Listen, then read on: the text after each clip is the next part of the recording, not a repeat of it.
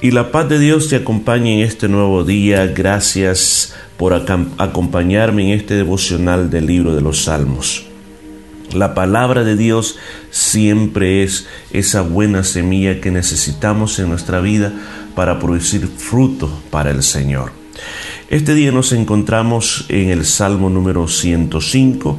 Hemos, nos hemos detenido a través de varios días y como hemos explicado es un salmo que tiene que ver exclusivamente con la historia del pueblo de Israel, cómo Dios les ayudó en el proceso y cómo Dios se muestra como un Dios fiel. Pues también quizás para nosotros también es una historia en la cual Dios nos hace recordar que a través de todos los años de la vida que hemos vivido, Dios es fiel para con nosotros. Así que vamos a continuar. Recuerda que el día de ayer estuvimos hablando de José. Veamos ahora a dónde nos lleva. Estamos en el versículo 26. Dice, envió a su siervo Moisés y a Aarón al cual escogió. Puso en ellos las palabras de sus señales y sus prodigios en la tierra de Cam. Envió tinieblas que lo oscurecieron todo. No fueron rebeldes a su palabra. Volvió sus aguas en sangre y mató sus peces. Su tierra produjo ranas hasta en las cámaras de sus reyes.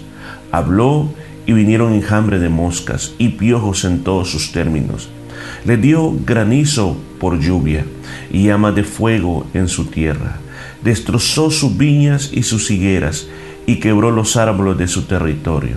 Habló y vinieron langostas y pulgón sin número y comieron toda la hierba de su país y devoraron el fruto de su tierra.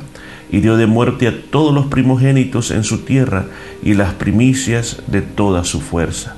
Los sacó con plata y oro, y no hubo en sus tribus enfermo. Egipto se alegró de que salieran, porque su terror había caído sobre ellos. Vamos a dejar hasta ahí. Ahora Dios está mostrando cómo fue la fidelidad que Él tenía para ellos.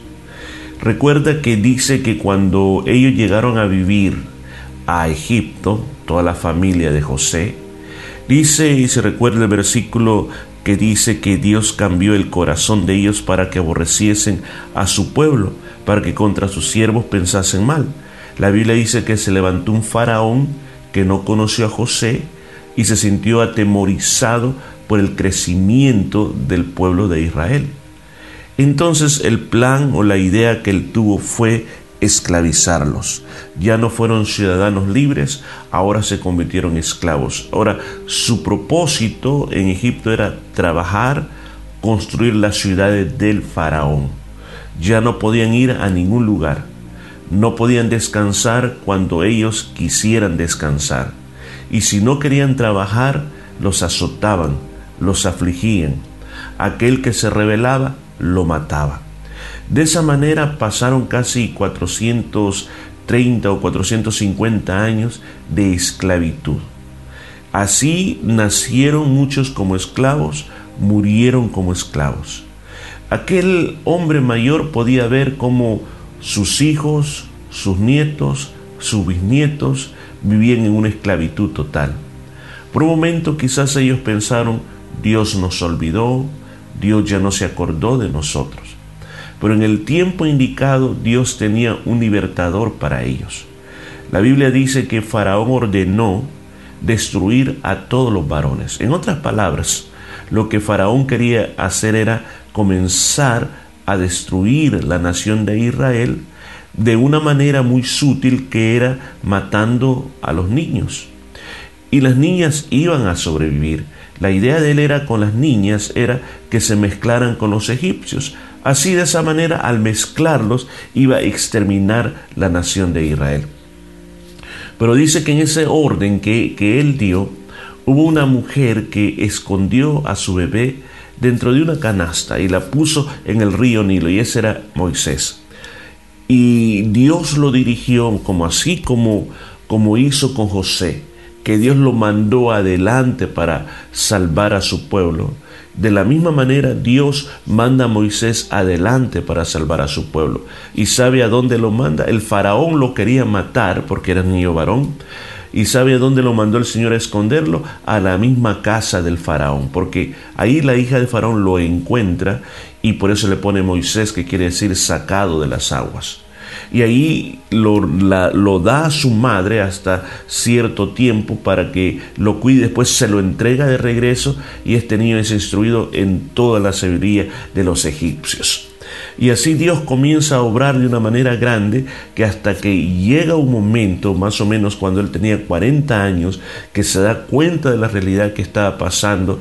En esa época dice que mata a un hombre y el faraón después lo quiere matar a él y así que él tiene que huir de, de Egipto y se va a ese lugar donde conoce a Jetro, que es el suegro de él, a su hija también que está en ese lugar. Y en ese lugar, eh, en, en Madián, él comienza a vivir otros 40 años de preparación, 40 años como pastor de ovejas, 40 años en el desierto alrededor del monte Sinaí, hasta que Dios lo llama a su servicio. Por medio, se recuerda, eh, la zarza ardiente, una zarza. La zarza en realidad es un arbusto del desierto, pero esta zarza estaba quemándose, pero no se quemaba, o sea, estaba envuelta en fuego, pero el fuego no la consumía. Y ahí se le presentó el ángel de Jehová, le habló con él, le ordenó la comisión que él tenía de liberar al pueblo de Dios. Mire cómo Dios va preparando todo. Quizás el pueblo en ese momento pensó, Dios se olvidó de nosotros, Dios no nos cuida más, pero ellos no sabían que Dios ya estaba obrando con Moisés, porque fíjese, desde que él salió de Egipto, desde que él trató de ayudar al pueblo de Israel en Egipto, matando a un egipcio, pasaron 40 años, 40 años más de oraciones, 40 años más de lloros, 40 años más de quebrantos, hasta que llegó el momento, escuchen, que un día Moisés llegó a Egipto, llegó para cumplir con el plan que Dios tenía. ¿Cuál era el plan de Dios? Era sacar a ese pueblo del dominio de Egipto y llevarlo al monte de Dios, al monte Sinaí. Y en ese monte Dios le iba a dar leyes, les iba a dar pactos, les iba a dar acuerdos, formas de vivir y iba a formar una nación, una nación de esclavos, le iba a ser una nación de adoradores, de un pueblo libre. Y la palabra de Dios dice que el Señor le dijo, yo voy a endurecer el corazón de Faraón. ¿Y sabe por qué lo voy a endurecer? Porque yo quiero que mi pueblo vea las señales. Yo quiero que mi pueblo vea qué tan poderoso yo soy. Fíjense que la cultura egipcia de alguna manera los estaba influenciando ya porque muchas de las cosas, muchas de las cosas que sucedieron en el pueblo de Israel, cuando ellos salieron y anduvieron en el desierto, dice que muchos de esos dioses de Egipto habían quedado grabados en su corazón. Los egipcios hacían dios de todo, dioses de los animales, de los insectos, de las cosas eh, de la naturaleza. A todos ellos eh, creían en muchos dioses, tenían muchos tipos de dioses, pero todo era un Dios. Y una de las cosas que Dios hace es mostrarle que los dioses de ellos no eran absolutamente nada. Ahora, ¿cómo hace Dios? Dios manda diez plagas. Cada plaga, escucha bien, es una guerra contra una de esas deidades egipcias. Por ejemplo, aquí dice, volvió sus aguas en sangre. El Nilo era considerado el gran dios dador de la vida.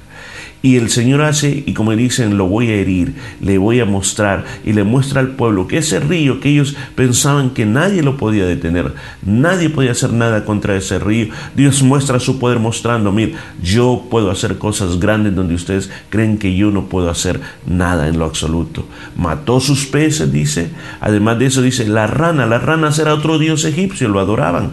Y también ahí hace que esas ranas sean los que los ataquen a ellos, porque por todos lados había ranas en las habitaciones, en las camas, en todo.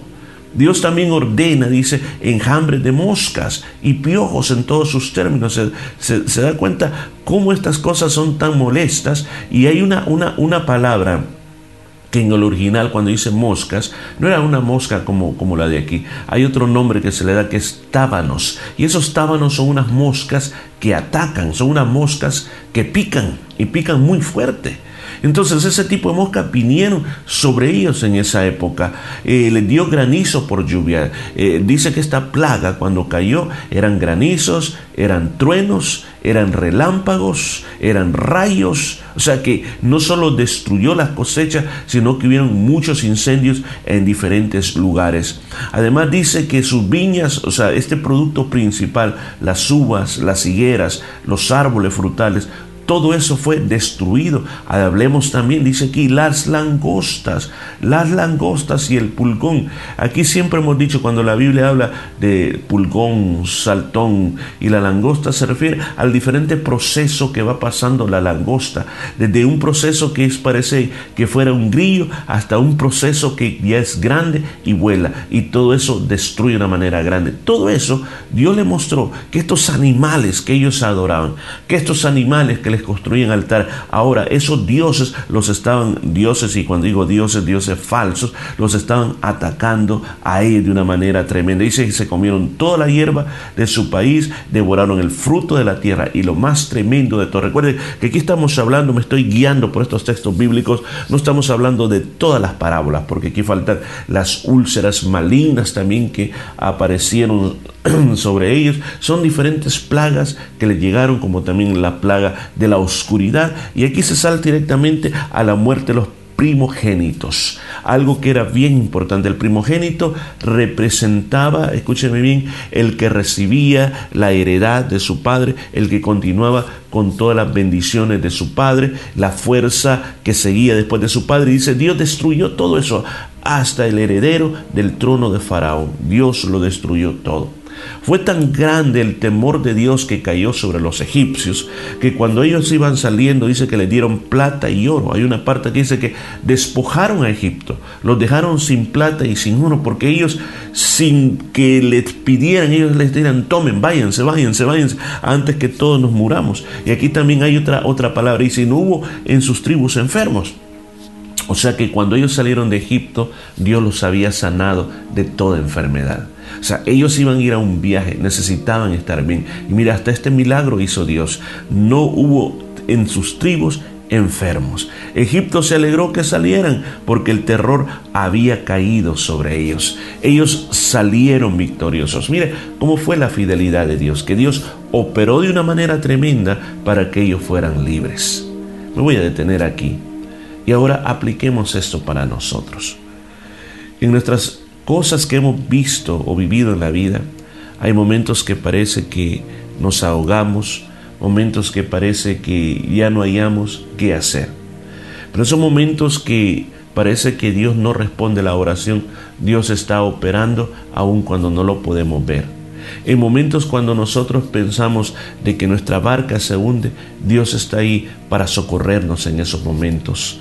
Yo quiero animarte este día que siempre recuerdes que Dios está dispuesto a luchar por nosotros. Así como Él luchó por medio de estas plagas y mostró su poder a ese faraón de corazón duro, pues así también el Señor va a mostrar su poder para tu vida y tú vas a salir adelante. Y Dios va a cumplir el propósito en ti. Siempre recuerda los únicos que detenemos o atrasamos el propósito de Dios somos nosotros al no creerle. Pero cuando nosotros le creemos, Dios hace el propósito en nuestra vida. Vamos a orar, Padre. Yo bendigo a cada persona que está escuchando esta palabra. Yo te suplico, Señor, que esta palabra pueda ser de bendición ahora y siempre lo suplico, querido Señor. Gracias, Señor, y que tu palabra produzca gozo en nosotros. En Cristo Jesús. Amén y amén. Qué bueno es el Señor. Mañana nos seguimos escuchando a través de esta palabra. Dios te bendiga. Pidiéndole a Dios por su libertad. Dios envió a Moisés y a través de su vara demostró de su gran poder. El pueblo de Israel clamaba al cielo, pidiéndole a Jehová la libertad. Sacarlos de Egipto era su anhelo una tierra donde fluye leche y miel. Moisés fue el hombre escogido por Dios, guiando al pueblo hacia su libertad. Dios le dio su vara, un poder celestial para librar al pueblo del faraón. el pueblo cruzó el mar rojo. La vara de Moisés, descendió maná del cielo. La vara de Moisés, Fluyó el agua de la roca. Dios mostró de su poder. Así es, Dios mostró de su poder a través de la vara de Moisés. Aleluya.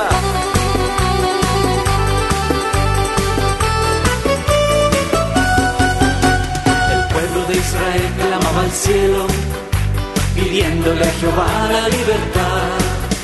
Sacarlos de Egipto era su anhelo, una tierra donde fluye leche y. Moisés fue el hombre escogido por Dios, guiando al pueblo hacia su libertad. Dios le dio a su vara un poder celestial para librar al pueblo del faraón.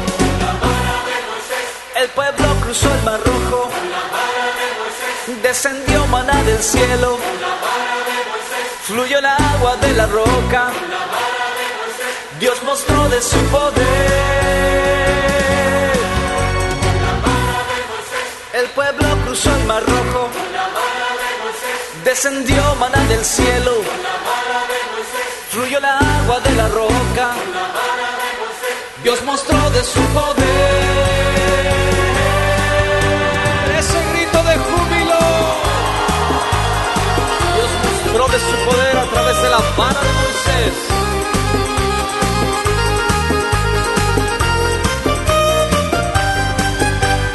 Fue el hombre escogido por Dios, guiando al pueblo hacia su libertad. Dios le dio su vara, un poder celestial para librar al pueblo del faraón. El pueblo cruzó el mar rojo, descendió maná del cielo, fluyó el agua de la roca. Dios mostró de su poder. El pueblo cruzó el mar rojo, descendió maná del cielo, fluyó el agua de la roca. Dios mostró de su poder.